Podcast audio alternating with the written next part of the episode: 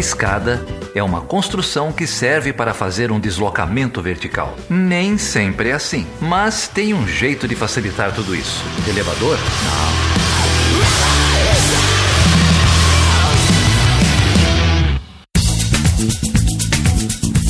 Seja bem-vindo e seja bem-vinda a mais uma edição do Chutando a Escada. Eu sou Geraldo Zaran e teve golpe aqui no Chutando a Escada.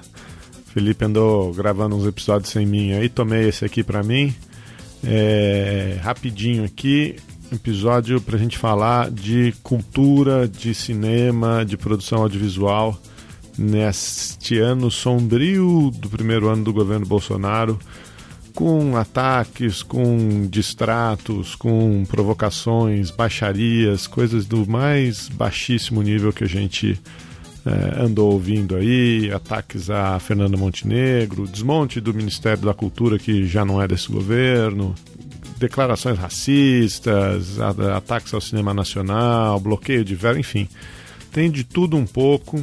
A gente vai discutir aí com dois grandes amigos meus que vieram conversar com a gente. Você vai ouvir a minha voz, a da Débora Prado nesse episódio, conduzindo a conversa, que a gente vai ter um papo com a Carol Misorelli, Carol é mobilizadora social internacionalista, ela é uma das sócias da Taturana Mobilização Social, trabalha já há mais de 10 anos com movimentos, organizações sociais, já fez articulação de rede para o Canal Futura, para o Museu da Pessoa, enfim, tem uma, uma formação extensa aí. É, ela vai explicar para a gente direitinho o que, que é a Taturana e por que, que é importante você fazer mobilização social através do cinema. E vamos conversar também com o Rodrigo Cerqueira. Rodrigo Cerqueira é diretor e é um dos sócios também da Andaluz Filmes, uma produtora de documentários novinha aí, tem dois, dois anos de na estrada, dois anos de existência, lá do Espírito Santo, já foi premiada num festival de curtas ano passado, com o curta Se Você Contar, com direção da Roberta Fernandes é, também uma, uma produtora aí super ativista, Rodrigo é amigo meu é, há muito tempo já também, então um papo super bacana, super gostoso sobre como tem sido produzir, divulgar é, cinema nesse primeiro ano aí de governo Bolsonaro. Na verdade, as sonoras que você vai ouvir são de documentários, de filmes é, distribuídos e promovidos aí pela Taturana. Tem uma inserção do Espero Tua Revolta, da Elisa Katai, filme agora de 2019. Tem um pedaço também do Chega de Fio Fio, filme de 2018 com direção da Amanda Kamenchek e da Fernanda Frazão. Tem uma passagem do Sem Pena, filme de 2014, dirigido pelo Eugênio Pupo, e do Ilegal, filme do Tarso Araújo e do Rafael Erichen também de 2014. Então, todos esses aí e muitos outros lá na plataforma Data Turana. E a gente já vai começar a conversa com a Carol explicando para a gente aí é, o que, que é essa plataforma de mobilização social e por que, que ela é tão importante. Você pode sempre falar com a gente no nosso site, o mandar e-mail para perguntas.chutandoescada.com.br Estamos no Facebook, estamos no Twitter, estamos no Instagram, sempre como Chutando a Escada. E se você quiser apoiar esse podcast, entra lá em chutandoescada.com.br barra apoio. Tem uma campanha de apoio no PicPay, tem uma campanha no Catarse, tem uma campanha no Patreon. Qualquer tipo de aporte de apoio financeiro para a continuidade deste projeto é muito bem-vindo. Obrigado, vamos pro papo, fica até o final, tá uma delícia. Valeu!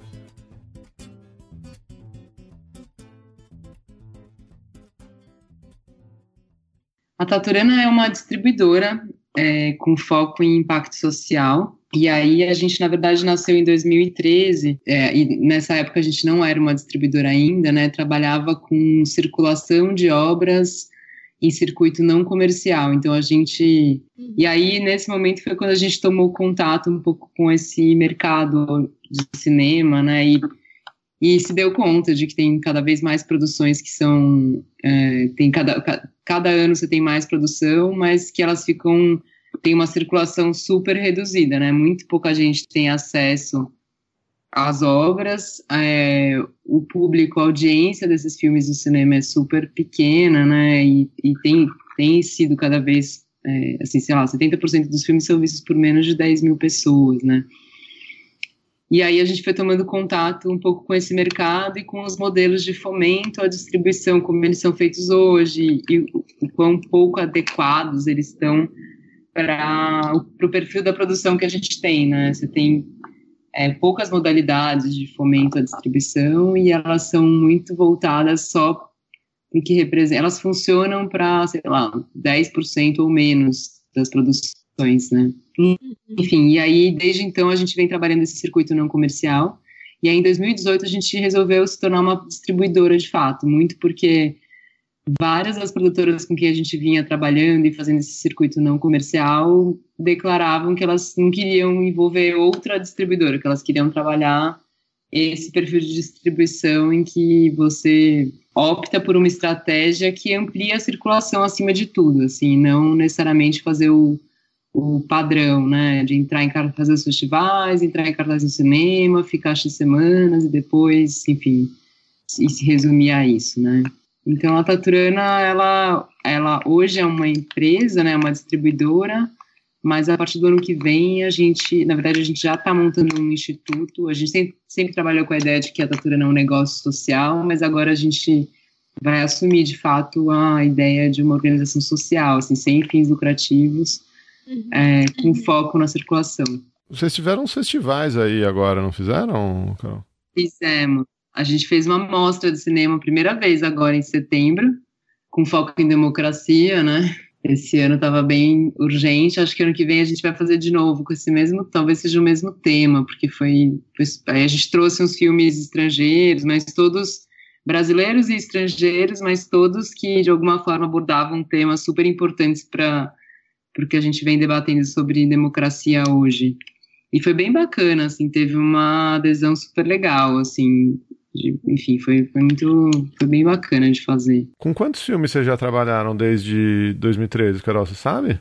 Ai, foram. Eu sei que são mais que 40, devem ser uns 50, eu acho. Uhum mais ou menos. E você tem você tem o contato com, esse, com, com essa galera durante ainda a fase de produção ou, ou, já depois que os filmes estão finalizados? Normalmente como é que é? Ah, as duas coisas acontecem, né? Tem gente que é, já com o filme finalizado, já com o corte final, mas ainda não lançado, entra em contato e aí a gente faz esse plano de distribuição, né? Uhum. Com foco em impacto. Mas o mais legal para a gente é entrar em fase de desenvolvimento ainda, porque Primeiro que tem alguns filmes que que é, às vezes é importante você é, fazer uma, algum teste, com, assim, fazer alguma sessão especial pré-corte final com alguns públicos para entender é, ah, para entender mesmo como que as pessoas percebem o filme. Então, por exemplo, no filme da Elisa Capai, que é esse último que a gente lançou, a gente fez duas sessões antes do corte final.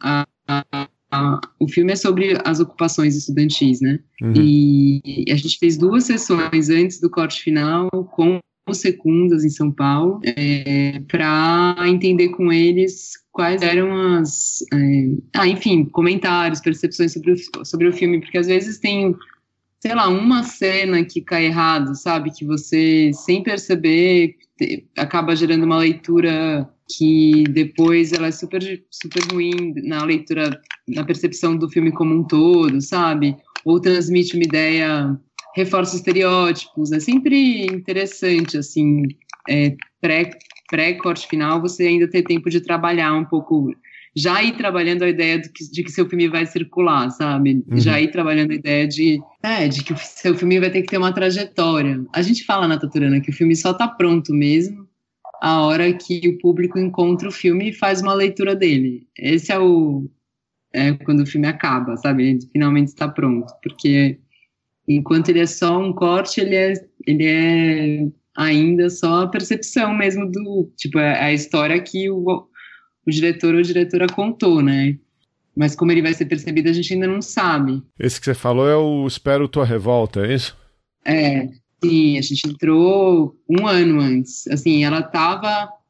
Ela já tinha gravado, mas ainda estava é, montando roteiro, estava é, fazendo montagem, finalização, ou seja, não, não começamos no comecinho, assim, mas a gente ficou um ano criando estratégia, pensando o filme, para que, que o filme ia ser importante, né, a circulação do filme ia ter que, que olhar, né, o que, que a gente queria transformar a partir da circulação, e foi super legal, na verdade, porque o foco era bem em fortalecer, porque esses secundaristas, eles ficaram muito fragilizados depois do processo das ocupações, né? Muitos deles ainda recebem intimação, intimação tipo, por Facebook, eles são super desconfiados do Estado, então eles não têm acesso, por exemplo, eles não recorrem a uma defensoria pública, né? Assim, são super ressabiados, claro. Muitos acabam sendo meio perseguidos pela polícia na própria escola e eles ficam muito à mercê dessa vários tipo com síndrome do pânico, é, então a gente fez, o foco das sessões era sempre juntar debates assim, que você tinha movimento secundário e é, organizações de direitos humanos, a própria defensoria pública, junto com eles, assim, criando esses laços de confiança. E daí surgiram coisas muito interessantes, assim, desde convites para eles irem falar em vários lugares e contar experiência, profissionais, assim, sabe? É, até de ter acesso, indicação de organização que faz atendimento gratuito, enfim, foi. A gente está coletando por agora os dados, mas, é, mas já dá para ir sentindo que teve um efeito importante, sabe? Então, Carol, mas o que eu ia começar, acho que tem, tem duas coisas, né, que eu ia um pouco te perguntar. Primeiro é sobre o próprio, a gente pensa em em cinema, é, e aí a primeira imagem que vem na cabeça é ah, você vai no fim de semana, vai no shopping, compra um, uhum. compra um ingresso caro, né? É, e assiste um filme de Hollywood qualquer, um filme, um romance, um filme de herói, não sei o quê. É, o, o cinema que vocês trabalham aí na Taturana é muito diferente disso, né? E aí eu acho que às vezes para o nosso ouvinte ou para a pessoa comum, é, não fica claro essa ideia, não só da cultura de maneira mais ampla, do, mas do cinema como um elemento de transformação social, né? Uhum. É, que é o que vocês fazem. Né? Então, se você pudesse contar um pouco disso aí, dessas, dessas rodas de conversa, desses bate-papos com os diretores, para onde você leva é, esses uhum. filmes, né? Como é que é o trabalho de vocês e, e, como é que vocês veem o cinema, enxergam o cinema como esse elemento de, de transformação social, né? Então, o cinema, assim, eu acho que assim, só de cara, assim, né, o cinema ele é uma ferramenta muito poderosa de mobilização, né, a gente não à toa gosta de grandes histórias, a gente gosta porque elas nos mobilizam, porque elas, né, você imerso numa boa narrativa, você aprende muita coisa, você se coloca no lugar do outro, você é, é, consegue ter uma experiência, né, te coloca num lugar que você experimenta uma, um outro ponto de vista, uma história de vida que você nunca viveria, talvez nem tenha contato. Então, independente se é um cinemão, né, um cinema sei lá, um cinema, um grande lançamento internacional, é, ou um filme menor, o cinema em si, ela, ele tem essa natureza, né, esse potencial de colocar, de permitir que o espectador, né, ele experimente uma outra história, que não diferente da dele. E isso, por si só, já pode ser entendido como um, um instrumento de impacto social. Né? Então, se você, por exemplo, é, consegue é, se colocar numa história de uma mulher é, que viveu determinadas situações de violência, etc., você começa a entender melhor, por exemplo, o que, que é, é qual a necessidade de políticas públicas é, voltadas é, especificamente para isso, você entende melhor. A gente lançou ano passado, por exemplo, é, o Chega de Fio Fio, né, em 2018, a gente lançou.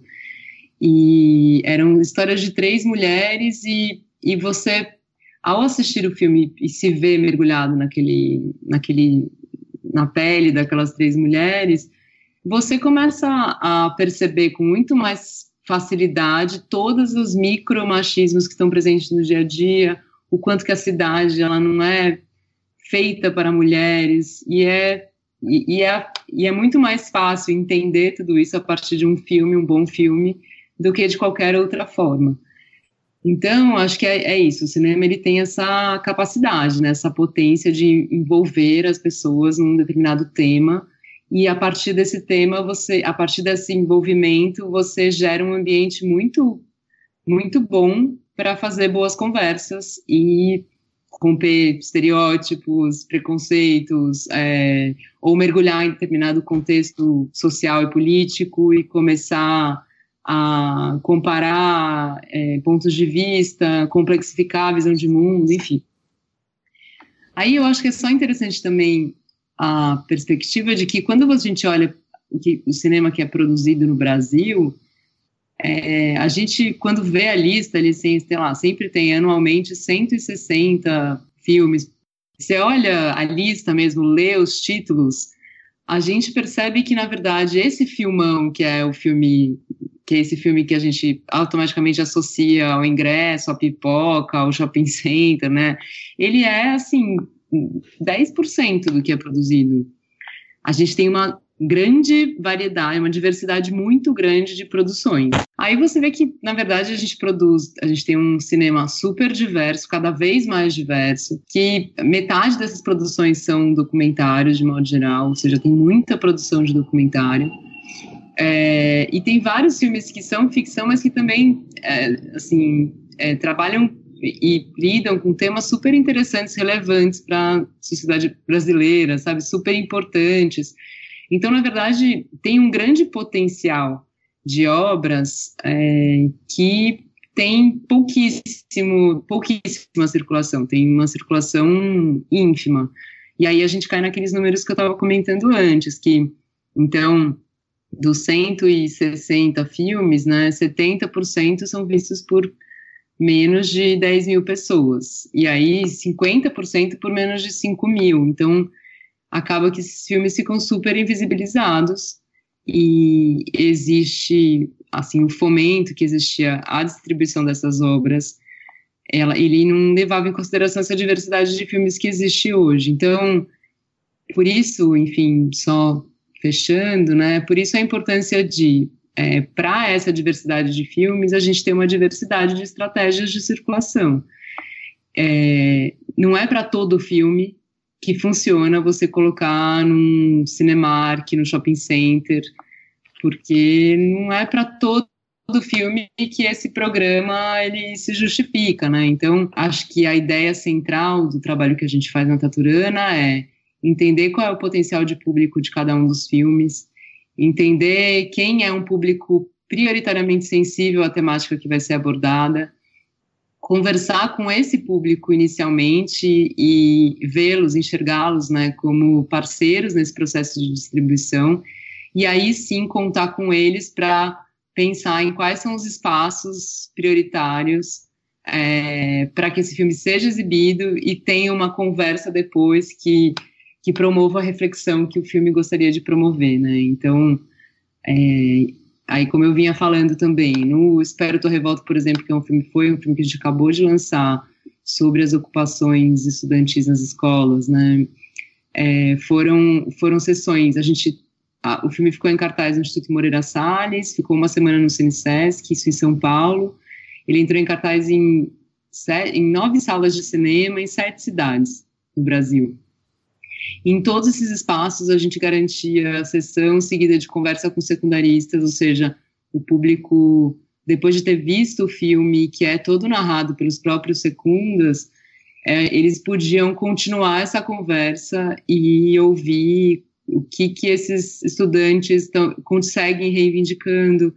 É, e aí falavam sobre outras, né, é, o filme fala muito sobre a educação libertária, né, que esses estudantes promoviam durante as ocupações. Então, temas como racismo, é, assédio, gênero, questões de gênero, sexualidade eram trabalhadas no ambiente das ocupações e eles mesmos diziam que, né, no, no no programa escolar padrão eles nunca tinham tido é, conversas como aquelas. Então é isso, você consegue fazer com que é, depois de mergulhado naquele universo que o cinema te proporciona, você está mais aberto e conhecendo mais as temáticas com que ele trabalha, e aí sim você, esses espaços são espaços muito importantes para a transformação, né, para a mudança social. E aí tem coisas bem concretas que você pode promover, né? Então a gente lançou um filme que chama Ilegal, que é sobre o uso medicinal da maconha. Foi no mesmo ano em que a Anvisa reclassificou o canabidiol, né? Fez parte da campanha do filme, por exemplo, de distribuição, né? Uma petição, um apoio, uma, uma pressão popular para que a Anvisa é, reclassificasse. Então, a depender do filme, você consegue colocar pautas bem concretas de mudanças sociais que você quer promover, ou pautas mais, é, mais subjetivas, mas e super importantes também. É, enfim, como, como que eu vinha falando do, do, da campanha que a gente fez com Chega de Fio Fio, por exemplo, é, para falar sobre assédio. E aí é só interessante falar também que depois, essa circulação dos filmes que a gente é, ela que a gente promove, né, a gente ativa esses espaços que vão receber, né, fazer a sessão. Então são estudantes, é, universidades, escolas, pontos de cultura, centros culturais, cineclubes, tem, na verdade, qualquer pessoa pode exibir, pode ser na rua, numa praça. E aí cada pessoa que organiza essa sessão, ela depois nos conta como foi a sessão. Então, quando a gente vai ler todos esses relatos de quem participou, de quais foram as discussões, o que aconteceu, a gente tem um, a gente tem consegue ter uma, uma visão bastante ampla de quais foram as discussões que o filme promoveu, né, propiciou, é, criou ambiente para, né, e, e esses espaços são muito transformadores na nossa visão. Então, só para esclarecer, você trabalha com o, o, os diretores e as produtoras numa ponta é, e aí disponibiliza esses filmes e facilita a, a, a organização dessas sessões, né? É, organiza com ou com os diretores ou com, enfim, com o ator, com quem quer que seja, com roteiristas, é, e aí aciona esses espaços, é isso que você estava falando, né? Ativa esses esses espaços e depois escolhe esse, esse objeto de reflexão, enfim, o que, o que, o que for, é isso? Exato. Então, é isso, dependendo do tema do filme, a gente entende qual é, qual é o público prioritário, onde, quais são os espaços em que a gente quer atuar, que a gente quer que o filme seja visto. Então, eu vou dar um exemplo, né? A gente trabalhou com o Sem Pena a, a, a, em 2015, faz tempo. O Sem Pena trabalhava, era, é, falava sobre o sistema de justiça no Brasil. É, era um foco prioritário da distribuição do filme que ele fosse visto em, é, em, fundação, em Fundação Casa, é, em universidades de, de direito, é, nas defensorias públicas de todos os estados do Brasil. Então, a gente faz um pré-mapeamento de onde a gente gostaria, quais são os atores, né, quais, qual é o público prioritário do filme, a gente desenha é, esses, esse público que a gente gostaria de alcançar, Aí a gente cria, e aí a gente, por alguns meses, né, por seis meses, a gente faz um processo de ativação do filme nesse circuito. E aí, essas rodas de conversa que acontecem depois do filme, elas podem ser com diretores, roteiristas, protagonistas do filme, ou elas podem ser é, formadas com grupos locais. Então, numa Universidade de Direito uma, um professor de direitos humanos que vai promover um debate na sequência sobre o, o tema que o filme aborda. É, o Sem Pena, por exemplo, foi muito utilizado para discutir, a, na época estava tava, tava sendo, entrando em pauta a votação da redução da maioridade penal, redução... E o filme foi muito usado por vários movimentos, é, é, contrários, né, no sentido de, de, de, de, criar espaços de conversa, de diálogo, para que é, ganhasse mais força a, a, a não redução. Né? Então, o processo é meio esse, aí a gente fica uns, alguns meses, sei lá, cerca de seis meses, ativando esses espaços. Então, o Sem Pena, por exemplo, foi exibido em todas as defensorias de todos os estados brasileiros, a gente exibiu em várias escolas de defensores, é, em muitas universidades de direito no Brasil inteiro também, eu nem sei quantas, mas foram, foram tipo, é, centenas. Então, você cria uma estratégia e ambiente para essas, essas, esses debates acontecerem. E depois, como você falou, você coleta essas reflexões que foram feitas nesses espaços após a sessão. Aí, é muito louco quando a gente não conhece bem um bagulho, a gente vê assim de fora, mas pensa que é tudo igual, né? Movimento Estudantil. Aí quem não conhece acha que é assim. Uns jovens muito loucos, querem invadir tudo, quebradeiros, uns maconheiros, que tem preguiça de estudar. Não, uns vão dizer assim. Pros outros vão achar que os secundaristas são a esperança do mundo. Ele vai resistir até o último segundo que der. O jovem que ocupa, sonha, sonha com a educação pública de qualidade. Um mundo mais igualitário. Que assim que eles crescerem e chegarem no poder vai estar tá tudo resolvido. Mas, mano, o bagulho é muito mais louco do que isso. E, bom, agora eu vou deixar o, a outra ponta se apresentar, né? tudo bem, Rodrigo? Opa, tudo bem, Geraldo? E se apresenta aí, cara, quem é você? Bom, vamos lá. É, eu sou Rodrigo Cerqueira, eu sou hoje diretor e produtor de documentários no Brasil, que não é uma posição muito confortável atualmente, mas é, eu acho que é pior do que isso. Eu rapidamente assim um, um resumo de como é que eu cheguei até aqui. Eu sou jornalista, formado na UFRJ, fui repórter do jornal Globo durante quatro anos, saí para fazer mestrado em Relações Internacionais, de onde a gente se conhece, eu e Geraldo, e comecei na carreira acadêmica, 12 anos pesquisando, dando aula, enfim, até que da academia eu comecei a ter contato com a produção audiovisual.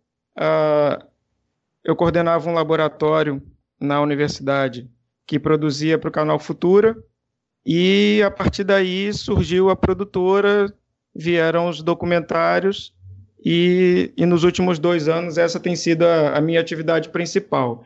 De maneira que, é, se a gente vai falar da política cultural do atual governo, é, eu acho que eu encarno os três maiores inimigos né, ideológicos do atual governo.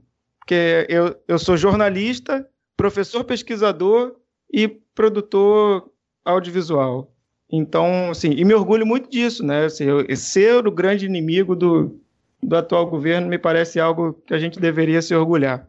Mas no resumo é isso. Tem uma formação assim um pouco renascentista, mas no momento estamos aí produzindo documentários aqui no Espírito Santo. A propósito, estou é, falando do Espírito Santo, onde a princípio a, a situação me parece um pouco melhor do que no restante do país, pelo menos no âmbito estadual, a gente tem, tem tido um bom suporte para a produção audiovisual, é, o que tem sido um alento para a gente aqui.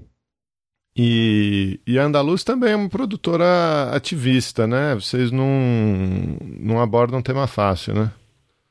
Ah, é. é tem esse perfil de fato. A gente.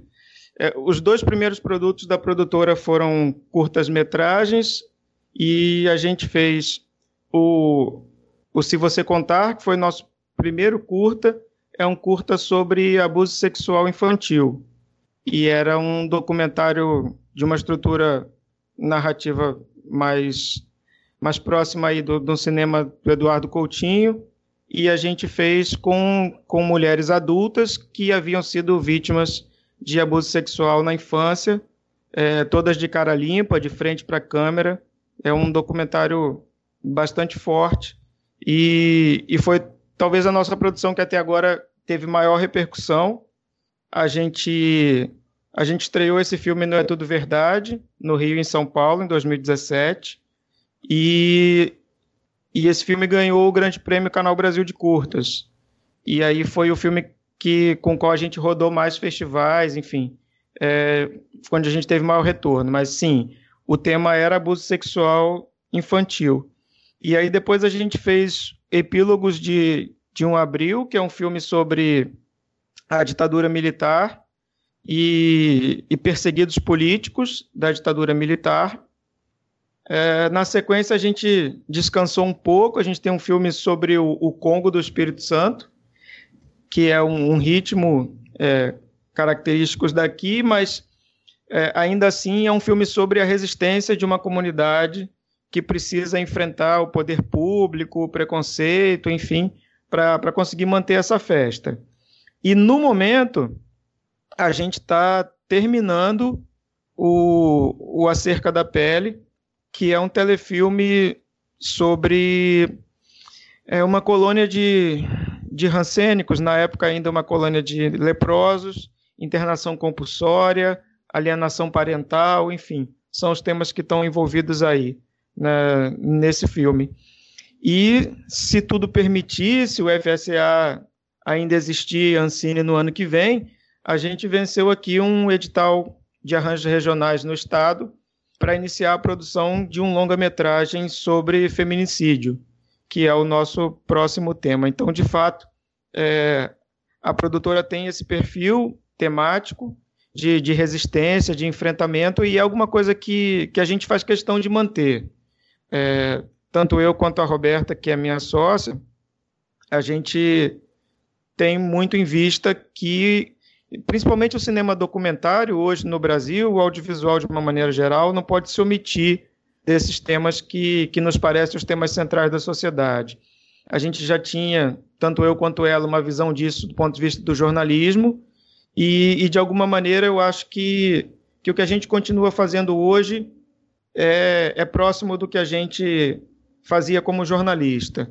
Acho que, que o audiovisual para a gente, o documentário, serve como essa ferramenta que, de alguma maneira, me permite tratar da sociedade, enfrentar esses problemas e, talvez com um pouco de otimismo, mas achar que, que a gente, de alguma maneira, consegue participar desse debate ou, ou influenciar eh, discussões ou opi opinião de alguém, não sei mas é sim uma, uma pegada que a gente tem e alguma coisa que a gente pretende manter, apesar do, dos tempos difíceis aí, para esse tipo de conteúdo no Brasil. Bom, então vamos só contextualizar um pouquinho que, né, em que medida esses tempos estão difíceis. Eu vou apontar algumas coisas aqui e aí eu queria pedir a ajuda de vocês, Rodrigo e Carol, pra, e o Geraldo também, para levantar o que se eu esqueci de alguma coisa, né? Do, do, mais recente que, que, eu, que, eu, que a gente tem acompanhado na imprensa, isso daquilo que, que sai na imprensa, né? Porque muita coisa acontece e a gente acaba não tomando conhecimento. Mas foi agora o último caso da censura dos cartazes de filmes brasileiros pela Ancine, né?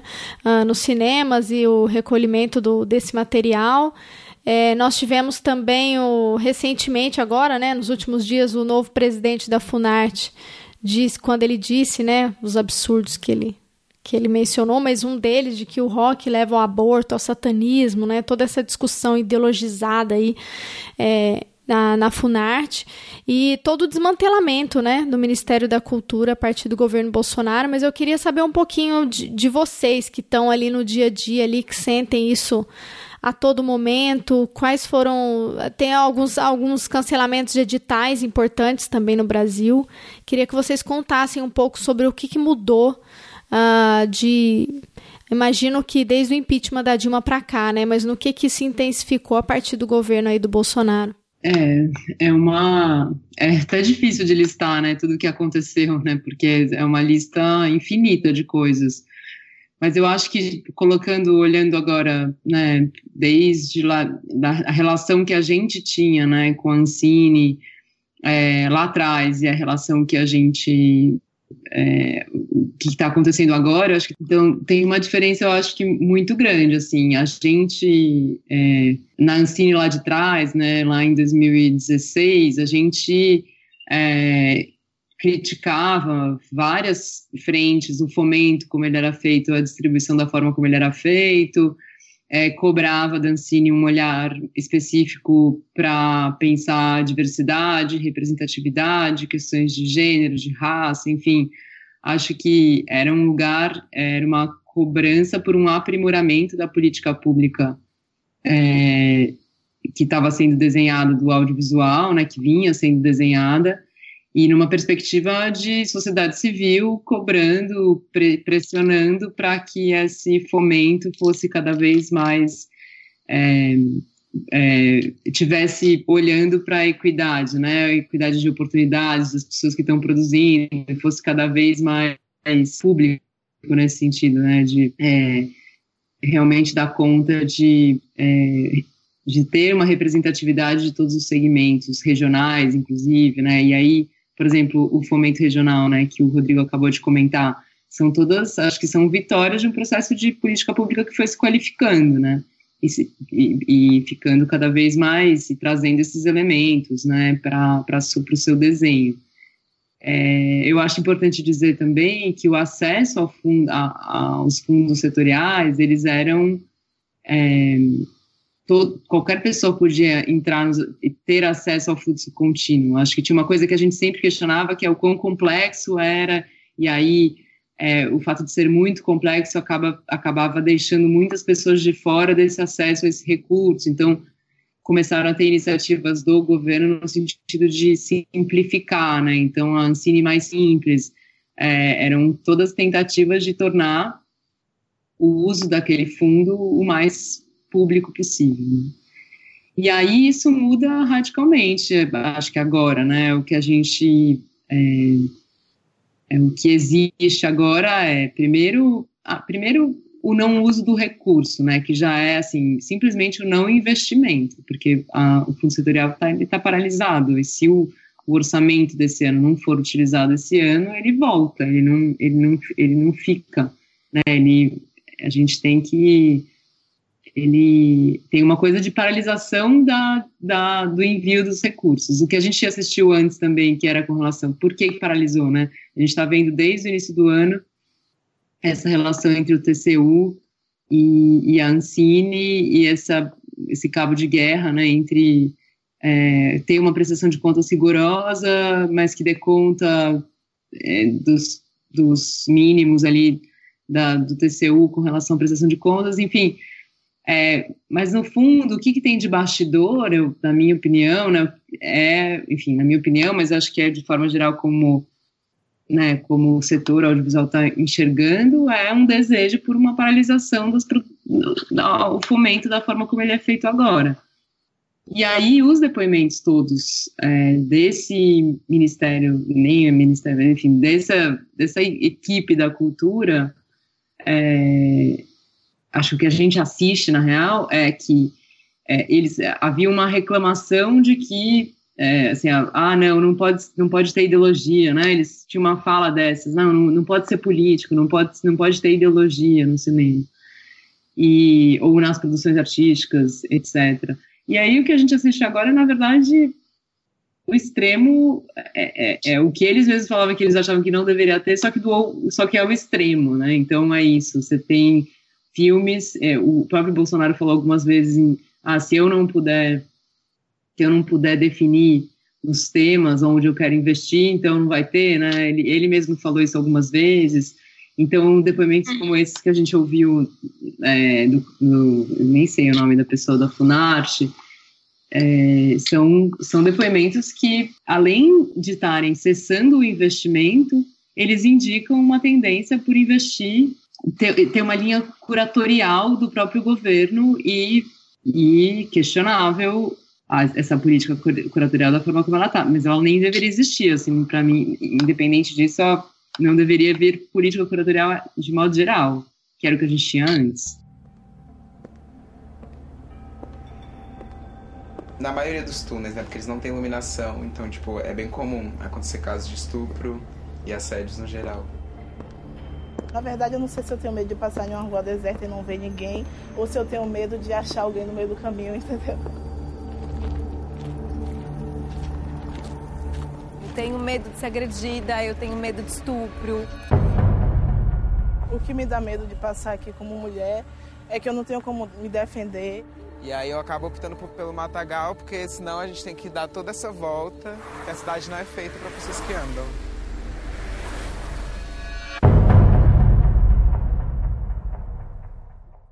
A gente está focando aqui no audiovisual, que é a área de vocês, mas a, a, o debate público ele, ele, gira muito em torno da Rouanet, né? E acho que as pessoas é, misturam um pouco essas coisas. É, o que, que é lei audiovisual, o que, que é lei, o, quais são to, todo esse, esse mundo aí de leis de incentivo, né? É, apesar de estarem todas elas sobre ataque, é, se você quisesse é, falar um pouquinho, fazer essa, essa distinção e aí pegar o, o, o que que, da onde vem esse dinheiro, né? Porque o, hum. o fundo do, do cinema também, do audiovisual, tem uma origem muito específica, por que, que você quer devolver o dinheiro, quem que está atacando do outro lado, né? Se pudesse dar esse panorama aí pra gente. De fato, a gente tem muita dificuldade, Débora estava falando da, de uma dificuldade de tentar listar, né? as ameaças e, enfim, os ataques que a cultura recebeu só nos últimos meses, aí, desde o início do ano. De fato, é, começa lá atrás com o fim do, do Ministério da Cultura, transformado em secretaria. Logo em seguida, é, a Lei Rouanet, como você acabou de falar, é, todas aquelas medidas que mudaram é, regras da Rouanet. Acho que, que a que mais chama a atenção talvez tenha sido a redução do teto. Depois eles flexibilizaram um pouco, mas a ideia é que você podia captar 60 milhões em recurso para o projeto e esse valor ter caído para 1 milhão. Né?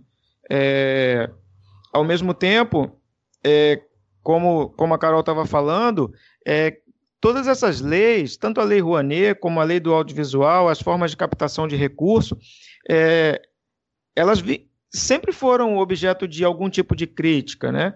É, eu mesmo sempre fui muito crítico da forma como a, a Lei Rouanet talvez é, privilegiava determinados projetos grandes e, e artistas que davam visibilidade para a marca da empresa que, que eventualmente é, anunciasse ou, enfim, aderisse ao projeto. Porque, como a, a Lei Rouanet, tanto a Lei Rouanet quanto a Lei do Audiovisual, elas são baseadas em isenção fiscal, é, o que acontece é que empresas, elas digamos, doam recursos para o projeto, é, mas esses recursos não são recursos próprios da empresa, mas sim é, recursos oriundos de isenção fiscal. Elas deixam de pagar o imposto para poder direcionar o, o, recurso a esse projeto e, e, colocam a sua marca no projeto, dentro de uma série de regras. No caso do audiovisual, por exemplo, é, numa cartela que aparece no, no início do filme. Acho que as pessoas estão acostumadas a isso.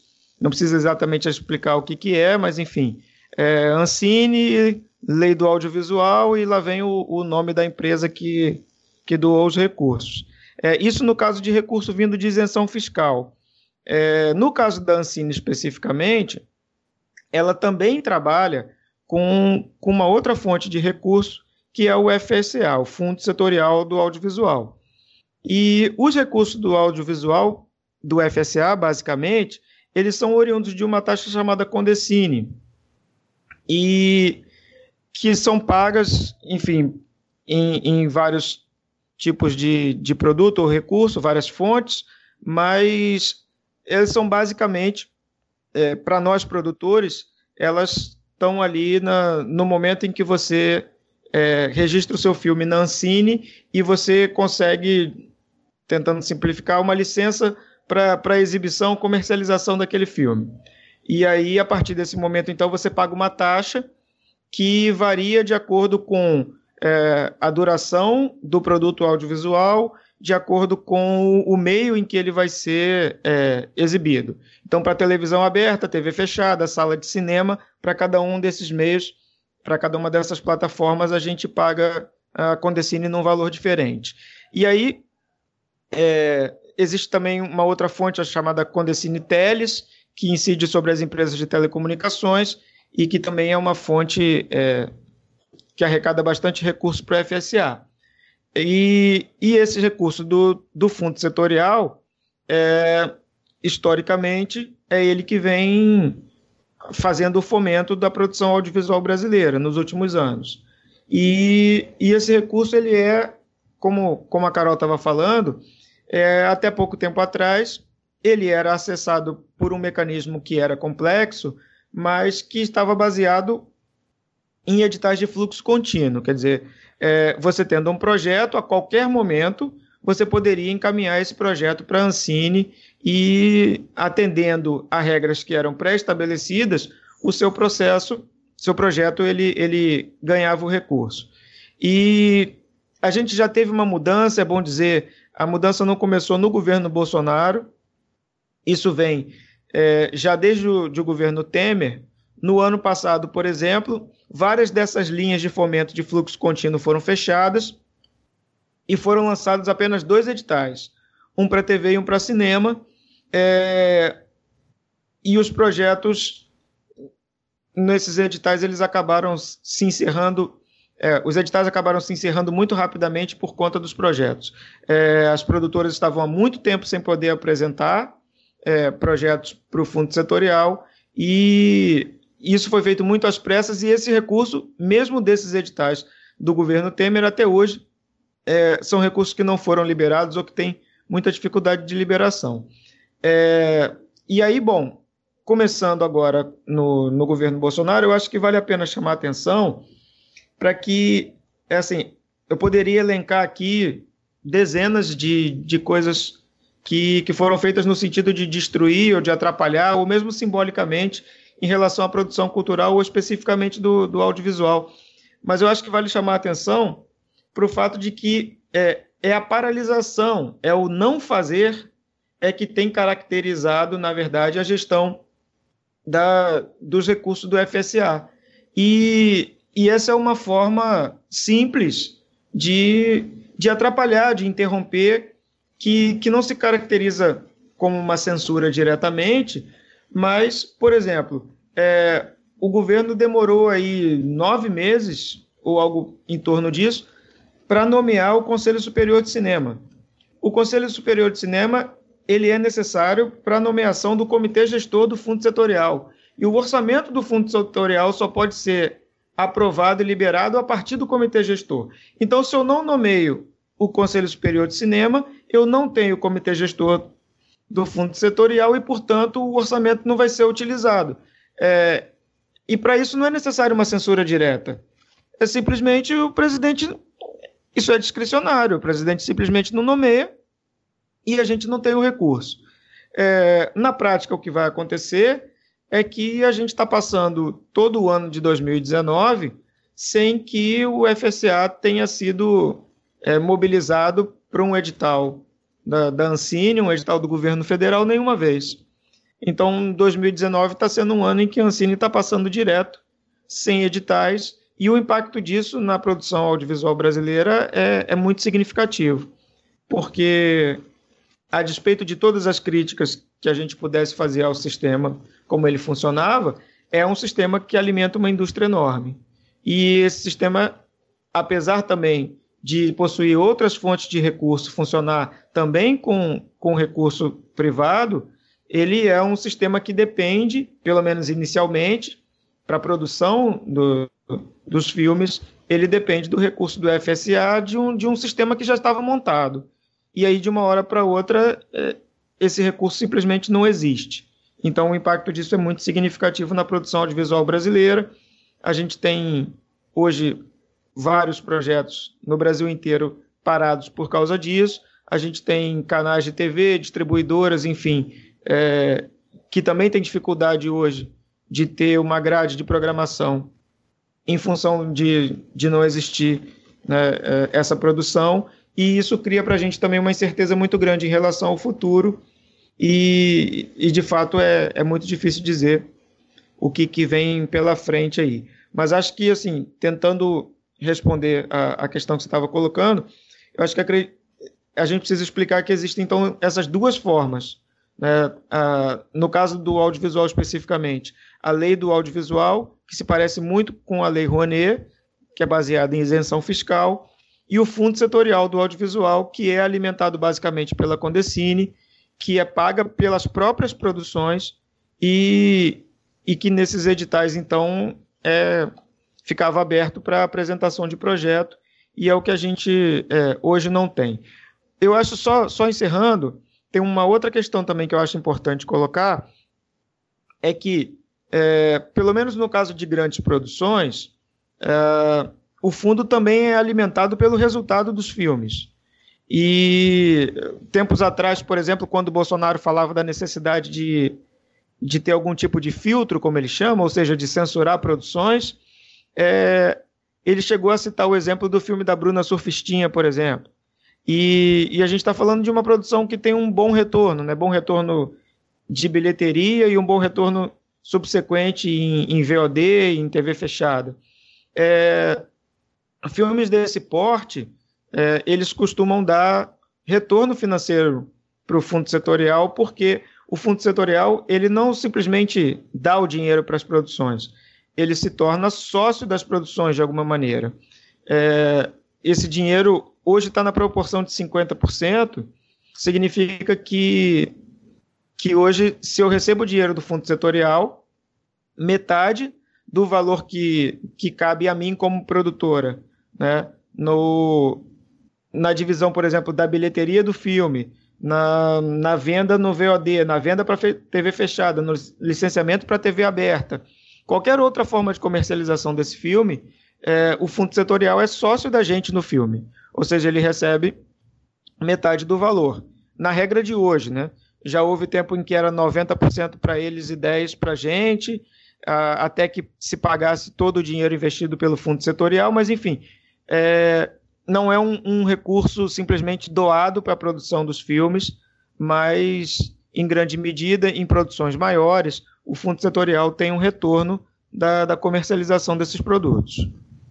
Eu estou aqui imaginando que essas produções maiores continuam captando com a lei do audiovisual, né? Os, os diretores de renome, os, os estúdios maiores é, ainda devem conseguir é, trabalhar com essa isenção fiscal, com, com, com esse retorno de imposto de, de empresas ou não? E, e tem, tem, isso tem um impacto maior nas produções menores, nos documentários? É, é difícil ter esse dado, Geraldo, mas assim, tentando olhar para um cenário do mercado, é, não sei o, o, que exatamente a, a, Carol pensa sobre isso, mas olhando para o cenário geral do mercado, eu acho assim, é, a produção de editais para produtoras pequenas e médias é, e aí falando um pouco aqui da Andaluz, é, para quem produz documentários como a gente, é, os editais públicos são uma fonte mais segura e, e mais simples de captação. É, quando você tem filmes grandes, em geral com atores globais, filmes esses de grande bilheteria no Brasil, ou de bilheteria regular, é, você ainda consegue captar artigo 1 artigo 1A, por exemplo, do, da lei do audiovisual, que, que te permite fazer esse tipo de captação é, por via das empresas.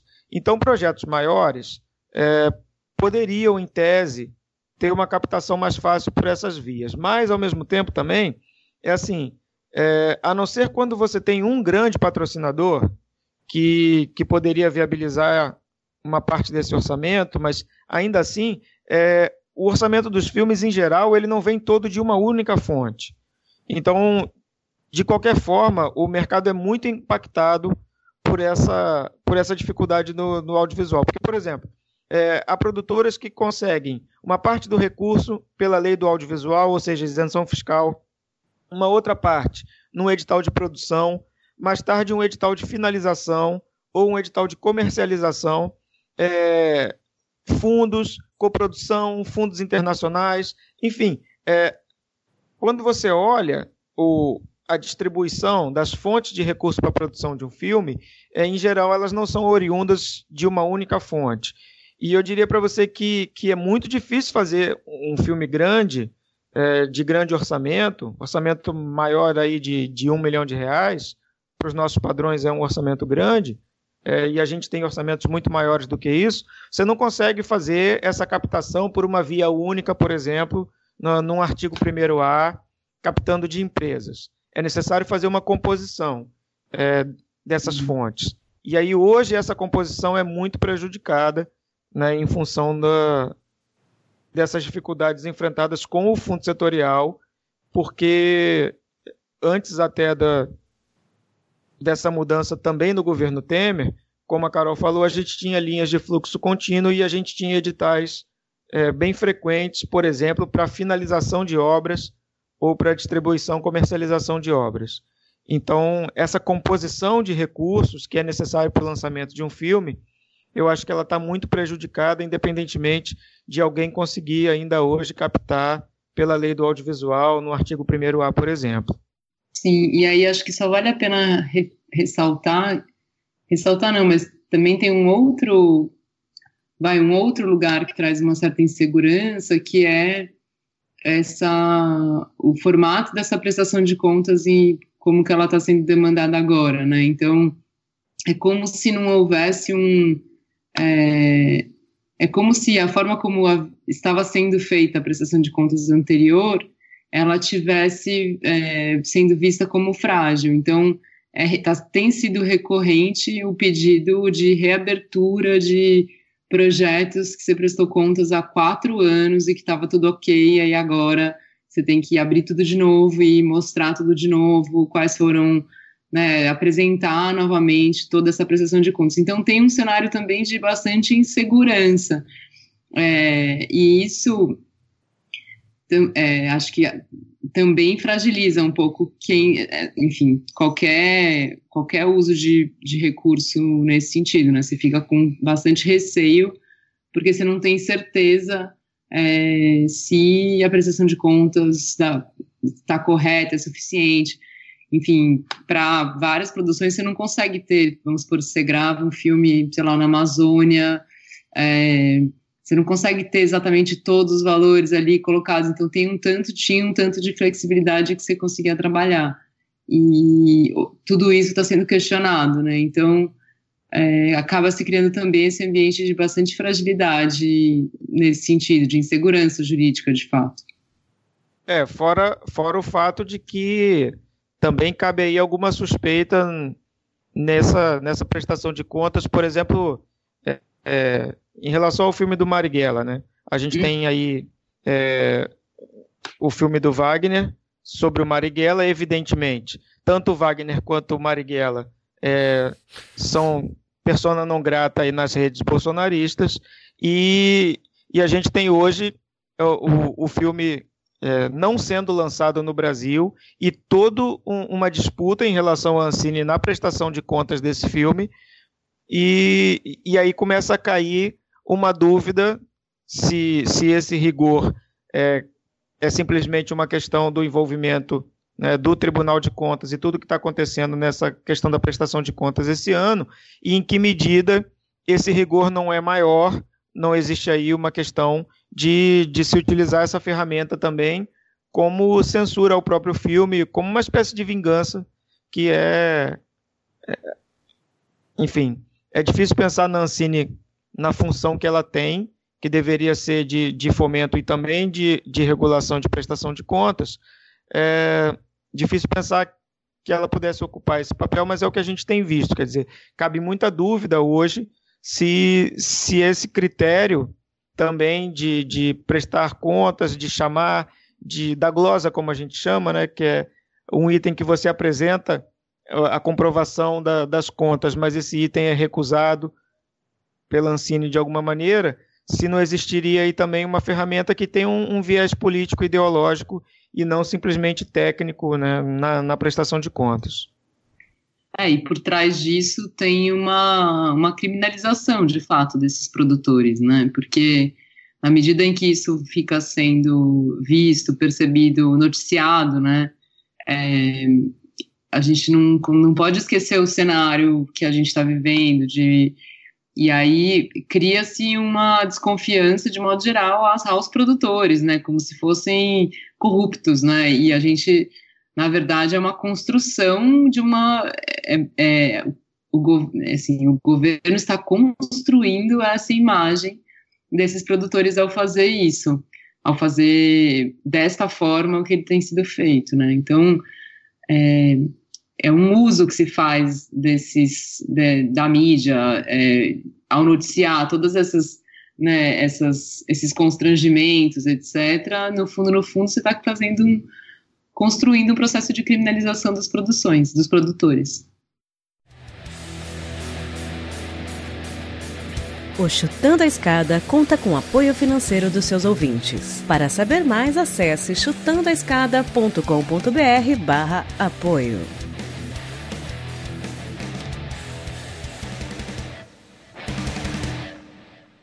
Carol, você que trabalha mais perto aí com, com mobilização, com divulgação desses filmes, você chegou a experimentar ou, ou a ver relatos de, de perseguição, de problema nas exibições?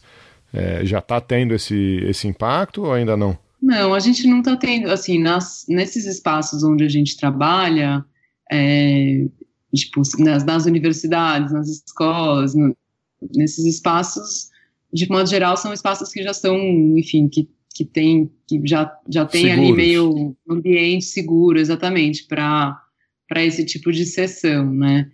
É, quando a gente fez a mostra, o festival de cinema, né, a mostra de cinema Taturana, que foi agora em setembro, a gente ficou com algum receio, porque aí a gente estava trabalhando no, é, em espaços públicos, né, e aí a gente circulou em vários espaços, mas de modo geral também não, a gente não teve é, nenhuma ameaça, assim, a, a, a não poder ser exibido, isso nunca aconteceu para a gente. O que eu tenho ouvido aí sim são essas, esses pedidos de ah, prestação de contas de projetos de, que, tá, que foram feitos há cinco anos. Então, esse ambiente que gera uma super insegurança dos produtores. Mas nos espaços em si, por enquanto, o que a gente tem escutado, na verdade, são as fragilidades, que é o que o Rodrigo estava falando também. Então, se você, se os, se os, os espaços deixam de receber determinada verba pública para a sua manutenção, para refrigeração, para manutenção do espaço, para limpeza, etc., esses espaços vão ficando sucateados. Aí isso sim a gente já a gente vem escutando em alguns estados, mas é também bastante variável, né, em função, enfim, porque aí tem vários desses espaços que são mantidos por, por é, recursos estaduais ou municipais, nem tudo é relacionado ao governo federal. Mas existe um, um contexto que é, facilita, né, cria uma, uma atmosfera em que você pode, de repente, parar de é, é, interromper determinado edital de cultura que vinha acontecendo, né, a gente, quando o governo federal, por exemplo, cancela o edital lá das TVs públicas e simplesmente não faz o repasse, etc., ele cria como se criasse é, uma jurisprudência, sabe, não sendo uma jurisprudência, mas criasse esse histórico e com, quase como permitisse, né, que os municípios façam as mesmas coisas, que os estados façam a mesma coisa. Então você vai legitimando uma ação como essa. É, ainda bem que esses cancelamentos eles, eles, é, enfim, seguem acho que o Congresso, Supremo, etc., a Judiciária está tendo uma, um papel importante no sentido também de entender o que, que é constitucional e o que não é. é mas mesmo assim a gente é, fica num. Esses processos demoram, né? Então, e aí, por exemplo, a nomeação do conselho é, acaba sendo uma forma de você ir postergando e fazendo com que a máquina vá paralisando de fato, né? Então, a produção que a gente tem hoje é uma produção que ela é feita de uma política pública lá desde a retomada, né? Então, hoje a gente tem bastante filme, muita produção boa, muita produção circulando em festival internacional, hiper reconhecido internacionalmente, porque teve um investimento grande. Agora, se a gente fica paralisados como a gente está ficando agora, o que, que a gente pode esperar das produções dos próximos dois anos, né? Eu acho que é essa, enfim, esse é o, acho que é o principal receio. E, dos seus parceiros aí, o pessoal que você já trabalha é, faz tempo, tem, tem, gente, tem gente cancelando produção, postergando produção, é, ou o pessoal tá, tá indo para a luta, tá mais animado do que nunca? Ah, tem as duas coisas, né? Assim, de modo geral, as grandes produções, assim, no início do ano, quando teve essa a história do TCU com, com a Ancine, etc., o que mais se escutava é que todas as, as assim, quem já tinha conseguido o recurso estava seguia trabalhando, mas muita gente tinha paralisado tudo. Então, equipes inteiras sendo né, desfeitas, canceladas, enfim, todo um, muita gente paralisando. Agora a gente tem muita produção que também são diretoras e diretores muito que fazem produções boas e muito na guerrilha, né? Colocando o seu equipamento investindo.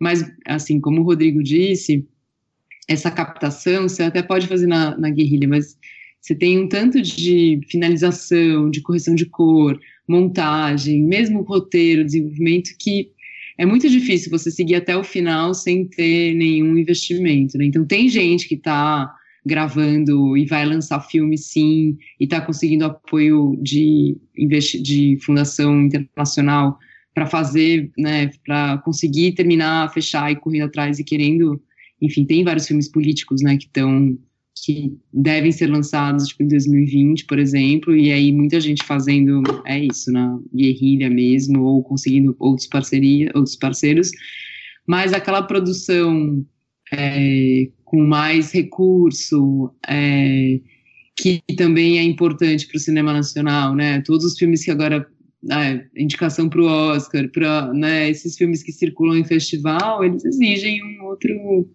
é muito mais investimento. E aí esses eu sinto que eles têm uma paralisação de fato. É, eu queria só apontar, eu queria saber se vocês concordam comigo, porque ainda que alguns casos sejam revertidos pela justiça, o impacto desse tipo de, de posição ele é muito negativo, né? Você apontou a questão de que, você, Carol, apontou a questão de que governos podem acompanhar o governo federal e ter uma postura semelhante com relação à censura de filmes, mas ah, para além disso a gente tem observado um esvaziamento, né, de, de espaços de debate sobre arte e cultura no Brasil, a gente tem visto um estrangulamento, inclusive no sentido também de desqualificar esse setor, né? Como se não fosse algo importante, né? Como se a cultura não importasse. E a gente vê uma ideologização constante na política do governo com relação a isso, né? Então, é, eles colocam, indicam, né, pessoas para assumir cargos de chefia não pelo mérito, não pela qualificação dessas pessoas, mas pelo alinhamento político partidário com o governo, né? Então a gente vê isso na empresa brasileira de comunicações, o próprio agora que é o, o, o diretor da Funarte, é, e esse processo que eu acho que é o mais preocupante, eu queria saber o que vocês pensam sobre isso, mas é como essa desqualificação ela vai reverberar e ela vai encontrar espaços na sociedade em, em, em, espaços grandes, né? Tipo, espaços significativos da população que não que, que vai absorver isso é, e, e, que vai internalizar, né? Por exemplo, uh, inclusive com relação à classe artística, né? A Fernanda Montenegro foi atacada recentemente e, e é, até agora nada aconteceu porque o sindicato de artistas entraram com processo no Rio e ontem eu vi na imprensa que o juiz entendeu que não houve não houve nenhum tipo de ataque à moral, embora ela tinha ela tenha sido xingada, né?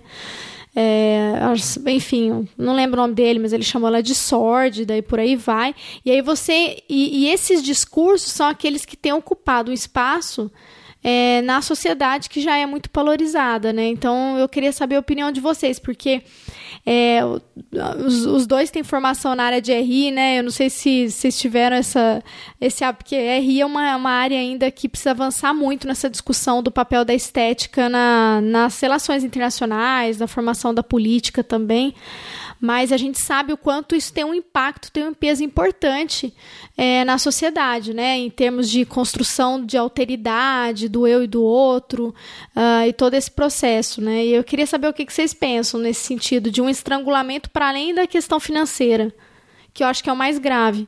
Ah, eu concordo totalmente, na verdade, porque é isso que eu quis dizer com esse sentimento de criminalização, sabe? São são vários elementos que aos poucos eles vão criando inimigos, assim. Então você cria uma atmosfera de desconfiança de forma geral, né? Então é, desconfia-se de, dos produtores anteriores, você vai criando é, numa sociedade que já está, enfim, que já vem de um histórico, né, de polarização, de hiperintolerante, e aí você vai ainda sedimentando é, construções, é, ideias totalmente enviesadas sobre o que é a produção artística, a produção estética, criando realmente estereótipos relacionados a isso, completamente falas, é, mentirosos, né? Então, é, eu acho, assim, é uma construção perigosa, de fato, né? Porque aí todos os lugares de mesmo direito à manifestação, né, é, é, o direito à manifestação, o direito à reunião,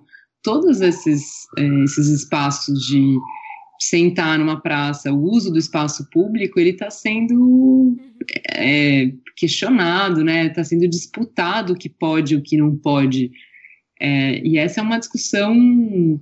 A gente sempre fala muito em ocupação do espaço público pelas pessoas, né? Mas é entrar numa discussão sobre o que pode e o que não pode no espaço público, é, com esse viés super é, intolerante, ele é muito perigoso, de modo, enfim, na minha opinião, né? Então, eu acho que a gente chega nesse lugar, assim, de fato, de ficar, começarem a questionar, por exemplo, espaços de encontro.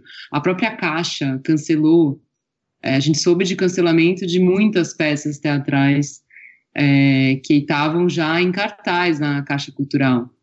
É, então você vai criando uma atmosfera que reproduz esse, essa percepção, essa diretriz, na verdade, do governo federal. Né?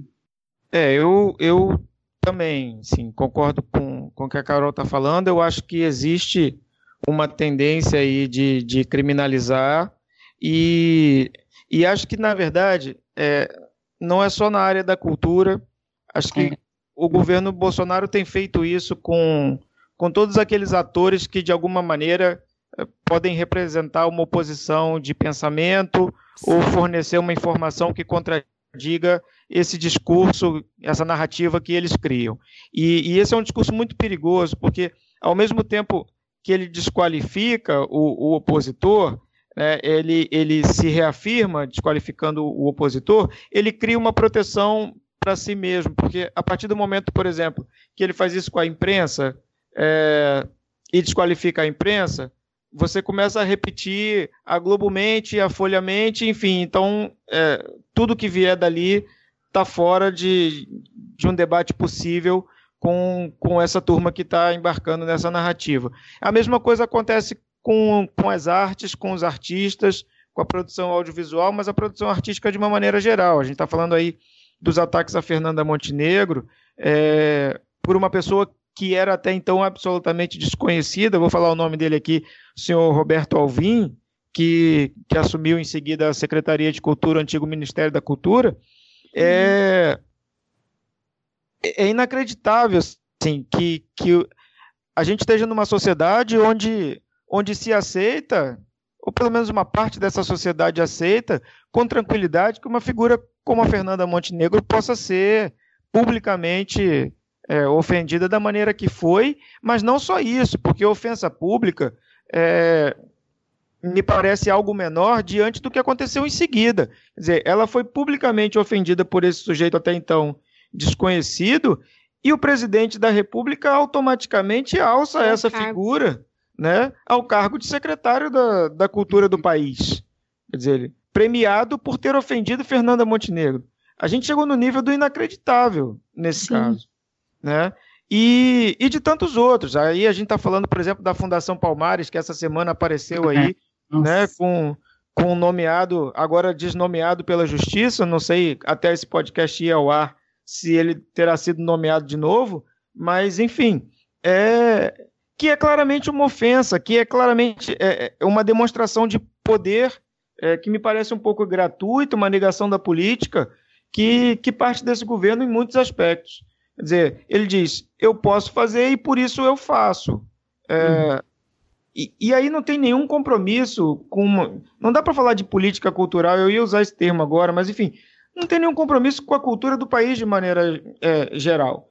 É, na verdade, tem vários interesses envolvidos aí, eu vejo. Você tem uma questão ideológica, é, que é de fato o que move boa parte das pessoas que apoiam essas ações do governo.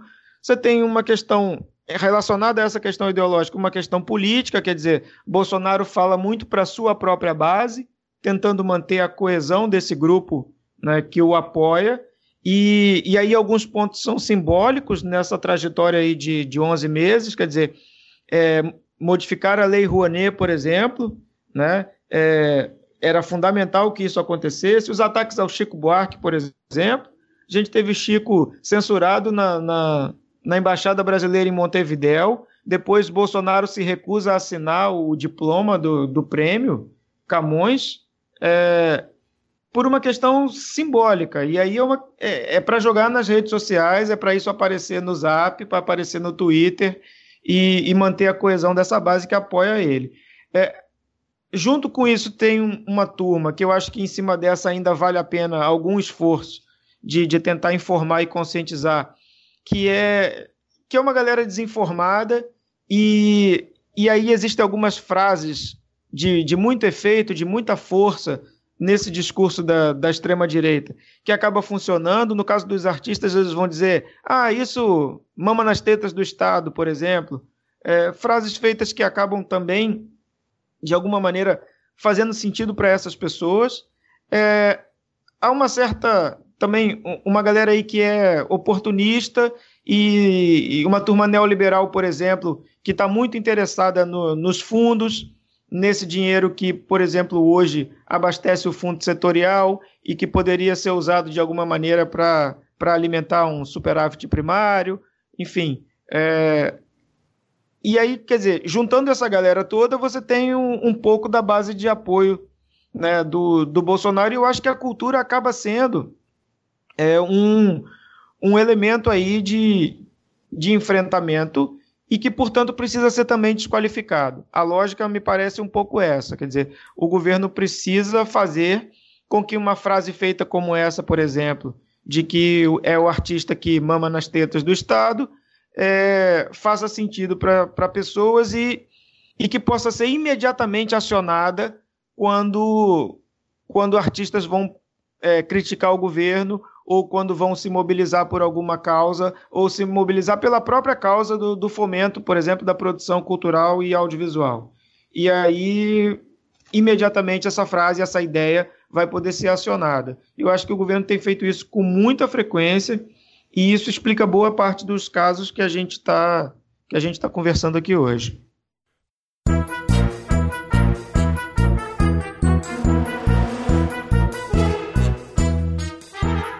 Aí vem o sex lib, liberação sexual, que era advogada na linha teórica por Marcuse, amigo do Adorno lá da escola de Frankfurt. Veja como as coisas estão relacionadas. E com isso, então, a, os hábitos sexuais da juventude vão se modificando. E o que, que acontece depois?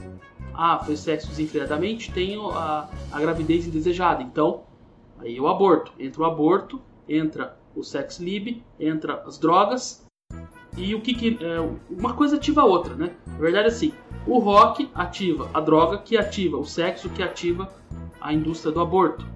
E a indústria do aborto, por sua vez, é, alimenta uma coisa muito mais pesada que é o satanismo. Tá? O próprio John Lennon disse abertamente, mais de uma vez, que ele fez um pacto com o diabo, né, com Satanás, para ter fama, para ter sucesso.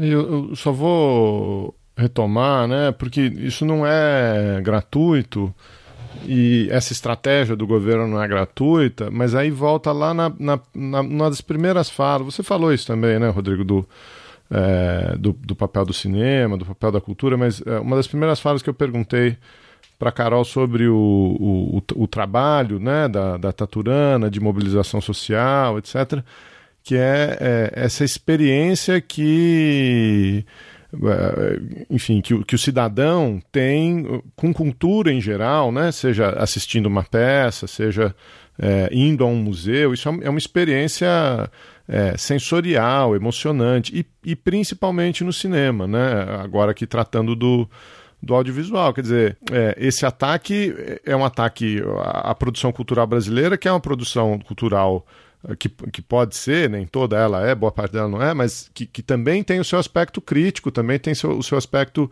é, é, de gerar empatia, de gerar é, alteridade, de, de, enfim, de, de, de colocar pessoas em, em situações que elas não vivem corriqueiramente, de despertar temas, de despertar discussões, de despertar reflexões é, que essas pessoas não fazem, né? E o, a cultura e o cinema, em particular, tem essa força. Então, ao, ao você desmontar isso, é, você uhum. também está desmontando um, um, elemento de, de crítica, de reflexão, de contestação é, que é o que esse povo uh, não quer, né? É, o, o, ataque ele é certeiro, né? O ataque ele é, ele é direcionado, não é só uma picuinha é, contra a Fernanda Montenegro, não é só um, um eu posso, eu faço, a presidência é minha, não, ele, ele tem um caráter é, estratégico também, né? De impedir reflexão, né? Sim, ele cai no mesmo, na mesma é, na mesma lógica de derrubar todos os mediadores, né? Ou seja, a imprensa, é, a própria academia, ou seja, você,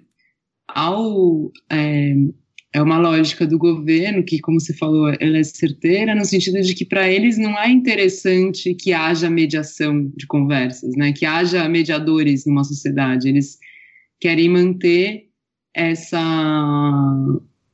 essa miopia né, de, de, um, de um grupo efetivamente cercado e fechado apenas nele mesmo. Né? Na minha opinião, é isso, é um lugar de cerceamento mesmo, onde para eles é vantajoso que o outro seja desconhecido, que ele cause medo, é, que o outro seja né, percebido como, é, como é, ameaçador, na verdade. E tudo isso é muito motor de uma sociedade intolerante, né? Então, é, eu acho que você tem razão, é uma escolha é, é, é estratégica, né? Ao não, não existir espaços de mediação numa sociedade, você vai criando uma cultura do medo, do isolamento, do e, não diálogo. E do ódio, né? Da violência, do, do ódio. ódio, da agressão, né? Porque é isso, você lembrou bem, é, é isso que você falou a imprensa ou ela está sendo demonizada ou ela está completamente sequestrada por essas pautas escatológicas que o governo cria, né? por, por, por esses absurdos. Quer dizer, o papel de apuração, de discussão de, de, de políticas públicas mesmo desaparece, de acompanhamento do governo, isso tudo desaparece. Ela está sempre mobilizada ou demonizada. A academia completamente desacreditada, né? O, o, conhecimento científico é atacado, o conhecimento especialista é atacado constantemente.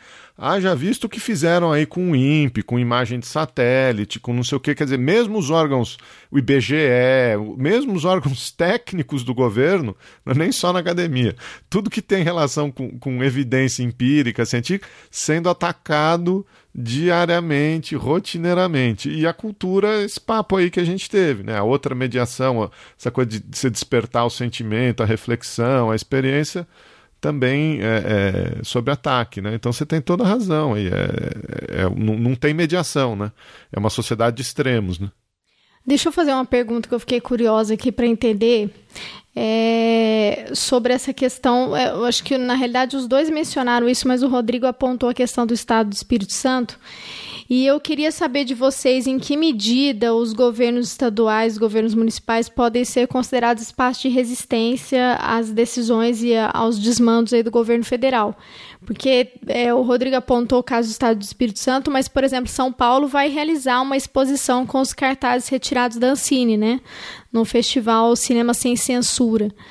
É, eu fiquei meio assim, porque, enfim, né, São Paulo, mas eu queria saber o que, que vocês pensam a respeito disso. Olha só, também fiquei meio assim, né, porque é, a gente está. Eu, eu costumo dizer o seguinte: no Espírito Santo, a gente tem uma situação bastante confortável se comparado ao que se vive no, no restante do país. O que não significa que seja bom, mas, mas de fato a gente tem, por exemplo, editais estaduais de fomento ao audiovisual, é, há nesse momento a discussão de uma lei de isenção fiscal estadual também para fomento ao audiovisual, então acho que a gente vive uma realidade diferente daquela que as produtoras passam em outros estados do país. Estou pensando, por exemplo, no Rio de Janeiro, é, onde esse alinhamento ideológico com o governo Bolsonaro é, é muito mais visível, mesmo em, em Minas Gerais. Assim, tem um contato grande com, com produtoras de Minas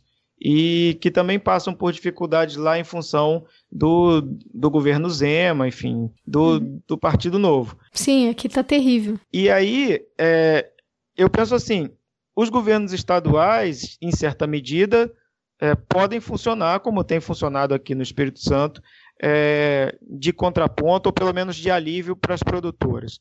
É evidente que não existe um FSA estadual, então a gente continua muito é, dependente da Ancine para o fomento do setor como um todo, mas acho que, que mesmo fora do audiovisual, pensando a cultura né, de forma geral, eu acho que os governos estaduais têm um papel importante sim.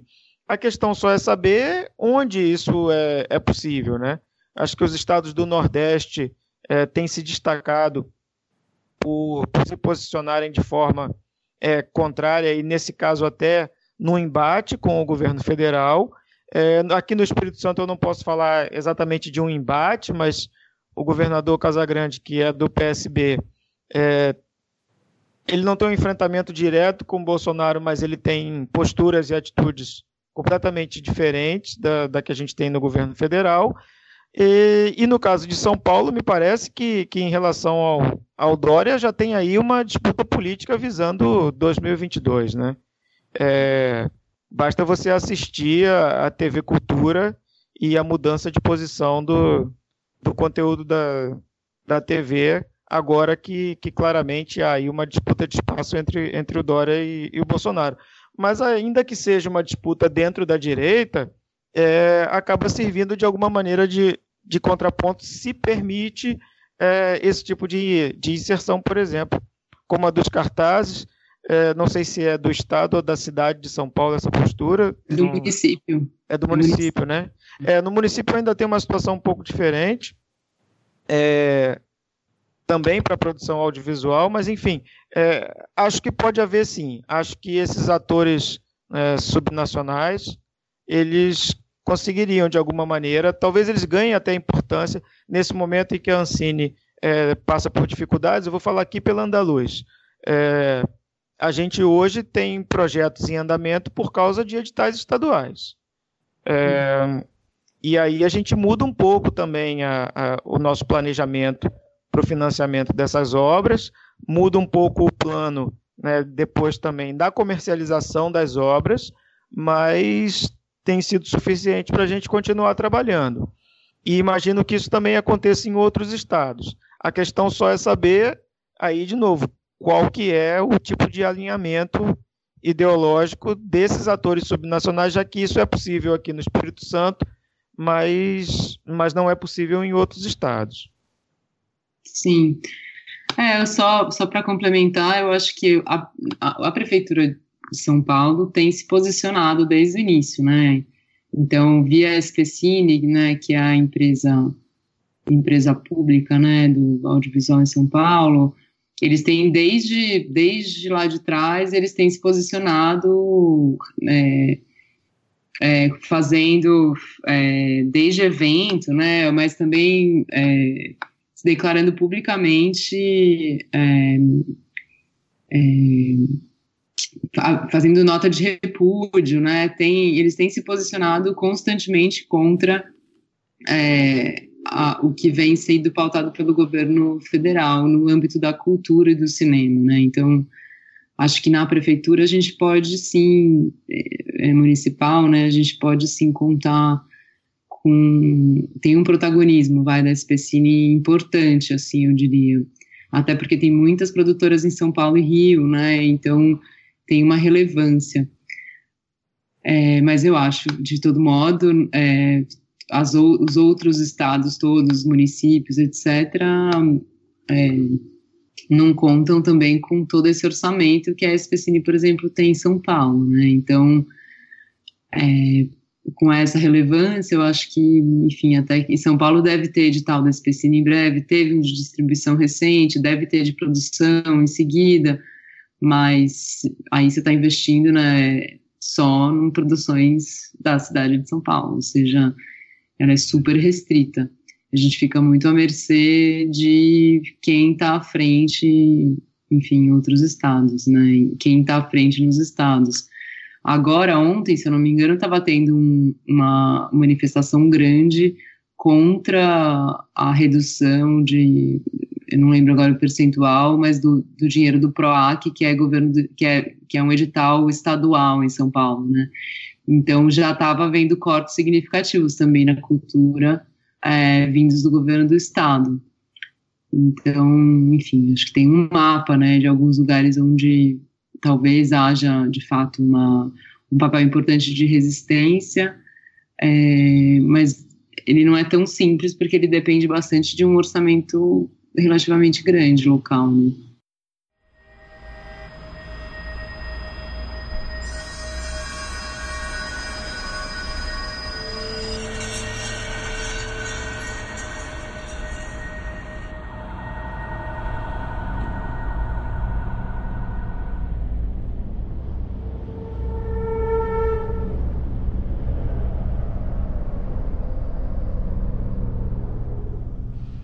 Existe, eu acho que, uma falta de clareza sobre o papel do juiz, né? Para que, que serve o juiz?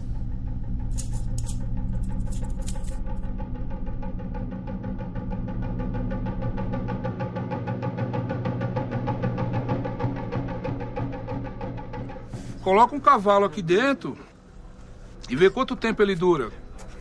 Ele morre, ele fica louco. O único que suporta isso aqui é o ser humano.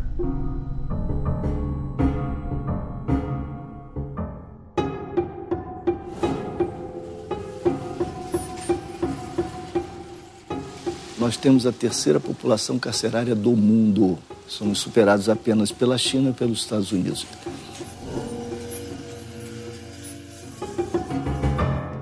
Queria fazer uma, uma, uma, pergunta, Rodrigo, porque. E aí, Carol, também fica à vontade é, para compartilhar a sua experiência. O, o, Rodrigo mencionou aí no começo que ele é jornalista, estudou relações internacionais. É, mas ele tem um. Ele tem dois amores na vida, né? Um, aliás, tem, tem alguns, né? É, não vou esquecer, não vou esquecer da sua esposa aqui. Mas o. Por favor. O, um, um deles é o Flamengo é, e o outro é a Argentina, né, Rodrigo? É verdade. O Rodrigo tem um doutorado lá sobre sobre Argentina e tal. E este país vizinho, é, que muitas vezes prenuncia o que a gente, o que a gente vai passar por aqui, é, tem um, ou, ou, pelo menos aparenta ter um ambiente de produção é, audiovisual e, e, pelo menos de cinema internacional é, bastante. É, com bastante vigor, né? Também não sei se é só a impressão que a gente tem aqui olhando de fora, né? É, mas é, todo mundo faz elogios aí ao, ao, cinema argentino, tem um monte de filme no circuito internacional, etc. É, é isso mesmo? E, e, o que, que eles fazem de diferente? Né? Como é que funciona isso? Tem incentivo. É, tem incentivo estadual, federal, do, do público, ou, ou, ou o sistema lá funciona de maneira diferente? Como é que é isso? Bom, vamos lá. É, de fato, o sistema é bem diferente e você tem razão em apontar esse, esse vigor maior do, do cinema argentino. É, essa diferença já foi muito maior e diria para você até que, que a gente tem se aproximado muito do volume de produção e da qualidade de produção do, do cinema argentino. Talvez não fossem essas interrupções pós é, golpe contra Dilma, a gente estaria aí brevemente em, em, condições de igualar ou até de superar isso. É, mas, de fato, a produção audiovisual argentina faz, faz um tanto de, de inveja em muita gente no Brasil já há bastante tempo. É, eles têm um, um, órgão de fomento público, o INCAA, o Instituto de Cinema Argentino, que também por conta de, das medidas né, agora do, do, recente governo Macri, é, passou por muitas restrições, como, como tem passado a Ancine, não do tamanho das restrições da Ancine, mas com, com muito cerceamento aí de, de recursos e, e financiamento e tal. É, mas, de qualquer forma, é, o cinema argentino não só tem uma, uma presença maior em mercados internacionais, o que significa uma captação maior de, de recurso pós-produção, na comercialização desses produtos, mas antes também, quer dizer, é, é, um cinema que tem uma quantidade muito grande de coproduções internacionais e, sobretudo, na relação que estabelece com a Europa, principalmente com a Espanha. Então, é, há um intercâmbio do cinema argentino com a Espanha no nível da produção, é, dos atores, da coprodução que permite depois a entrada desses filmes no mercado europeu que o cinema brasileiro não tem.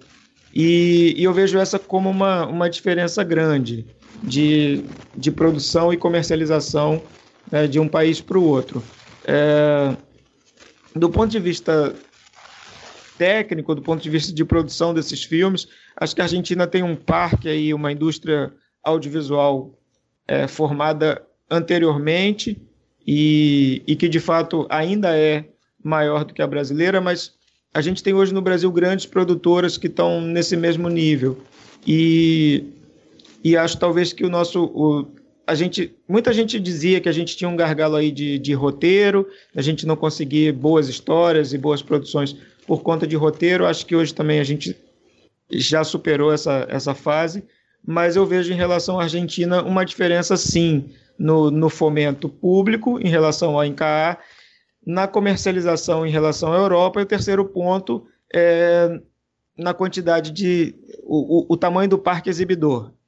Acho que é importante também falar isso.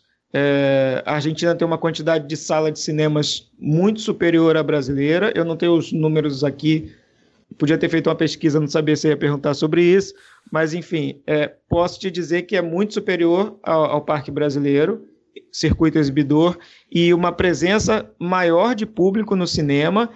E um terceiro fator, que é uma presença maior de público no cinema em produções argentinas.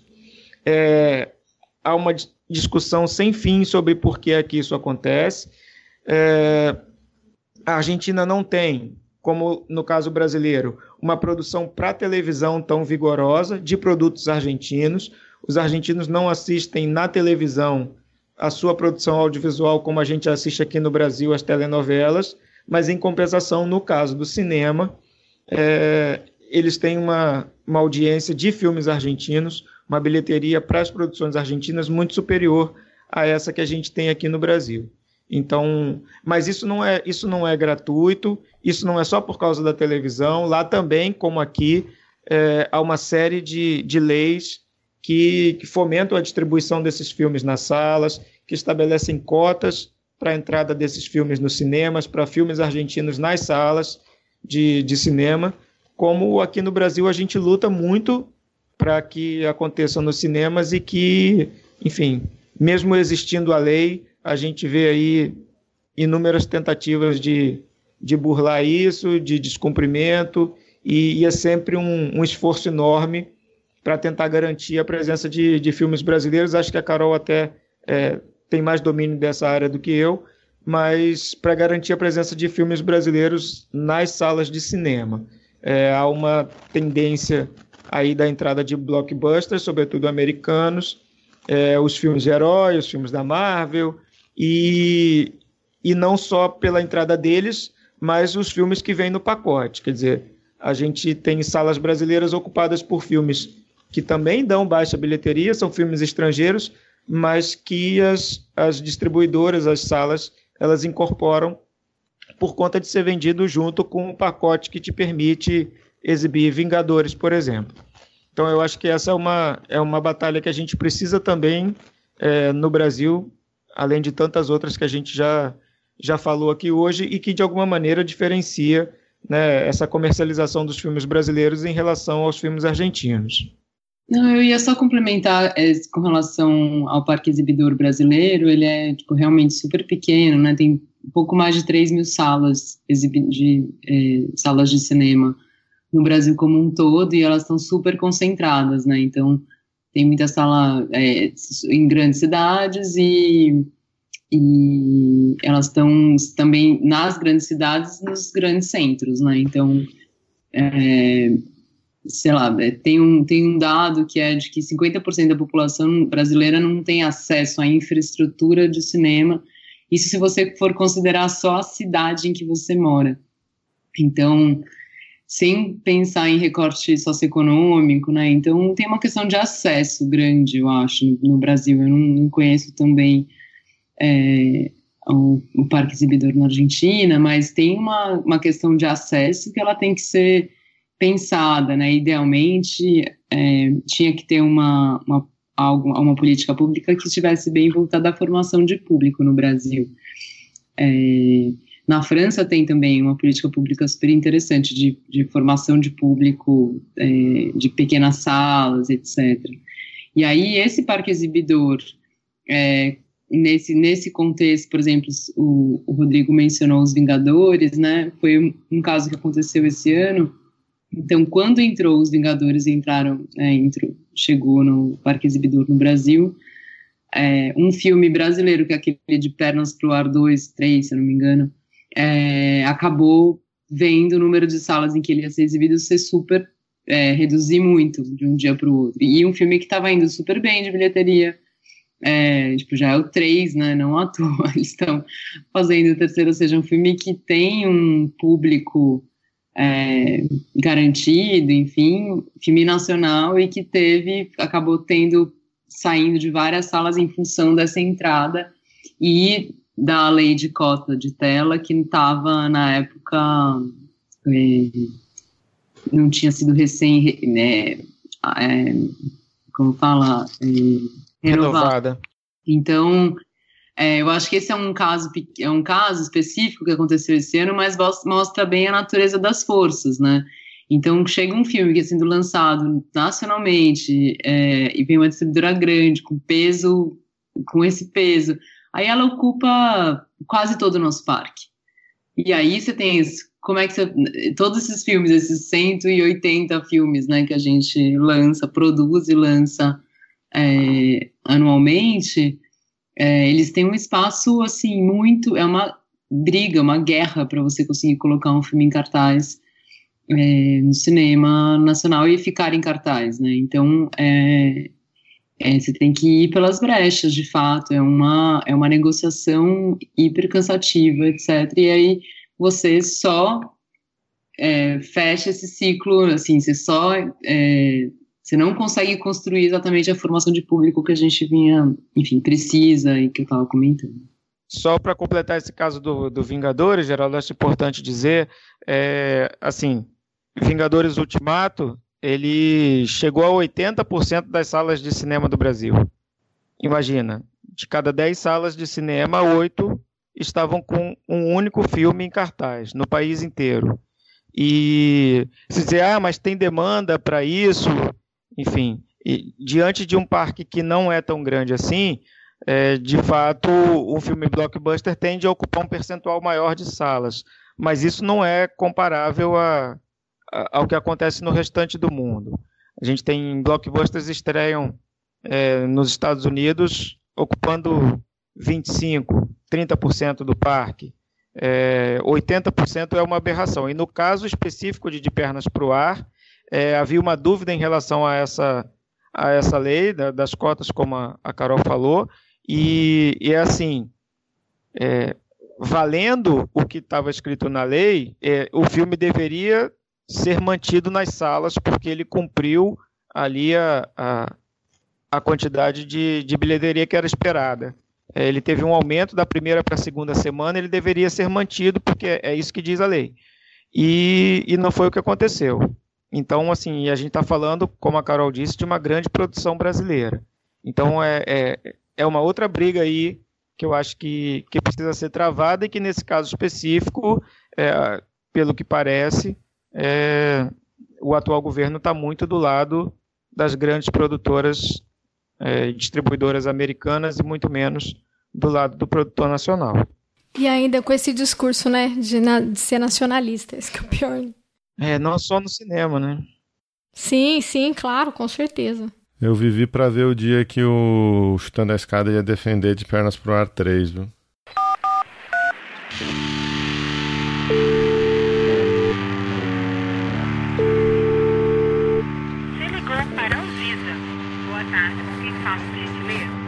Antônia Catieri.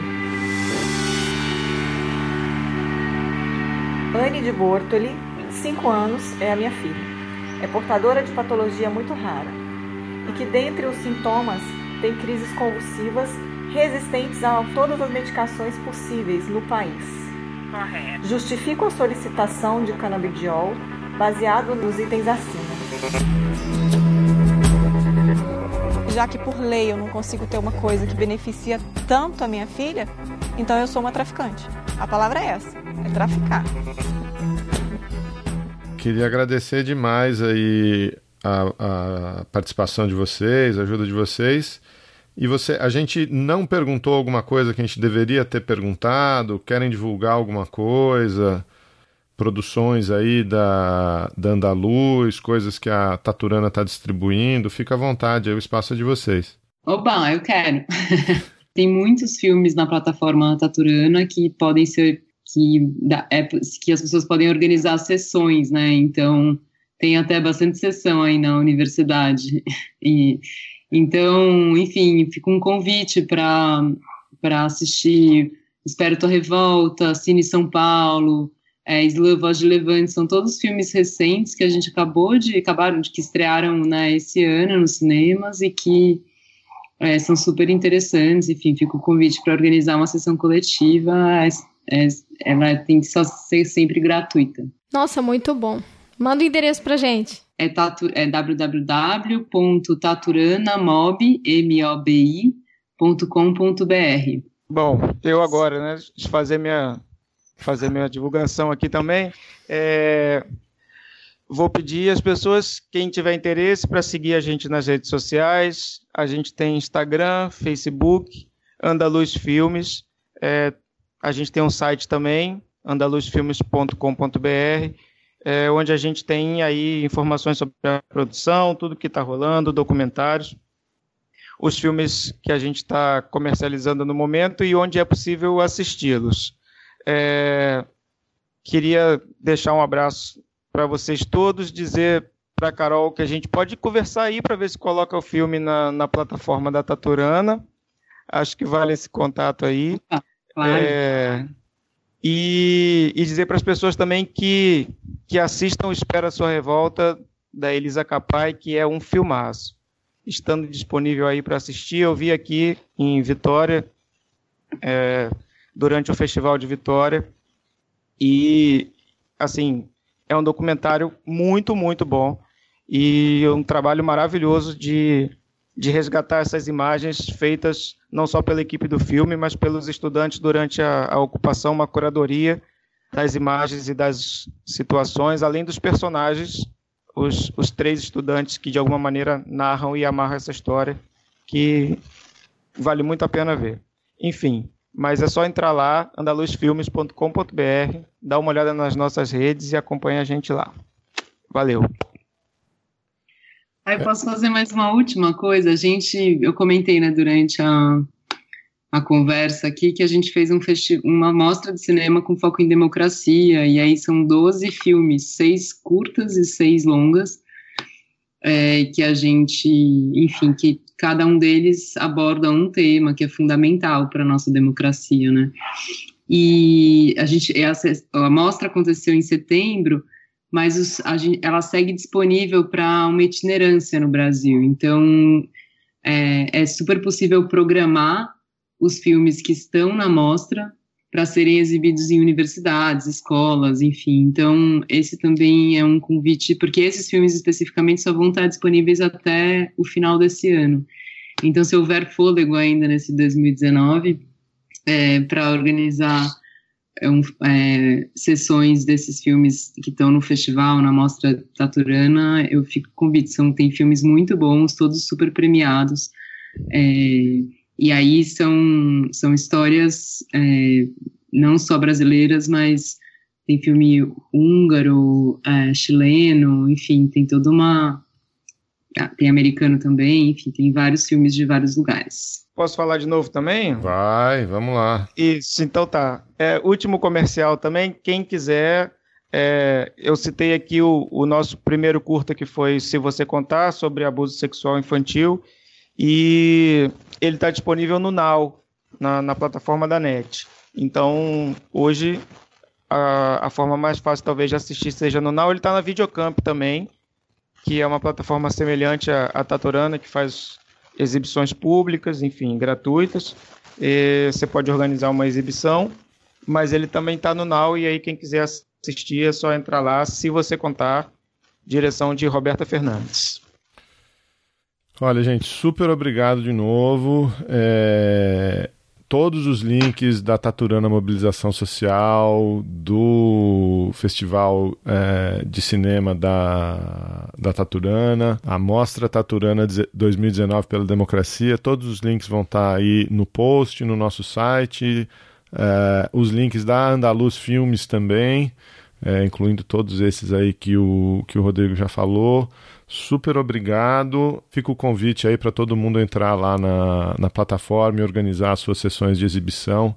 Tem, tem muita coisa boa. É, então, então, de parabéns aí o, o, os dois, né? Tanto o projeto da Taturana, você, a Lili, é, Rodrigo, Roberta, todo mundo envolvido aí na, na Andaluz. E vamos que tem um fôlego ainda em 2019 e 2020 vai ser de luta, né?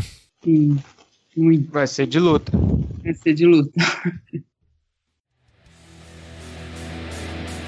Você acabou de ouvir mais um episódio do Chutando a Escada. Para apoiar, acesse chutandoaescada.com.br barra apoio.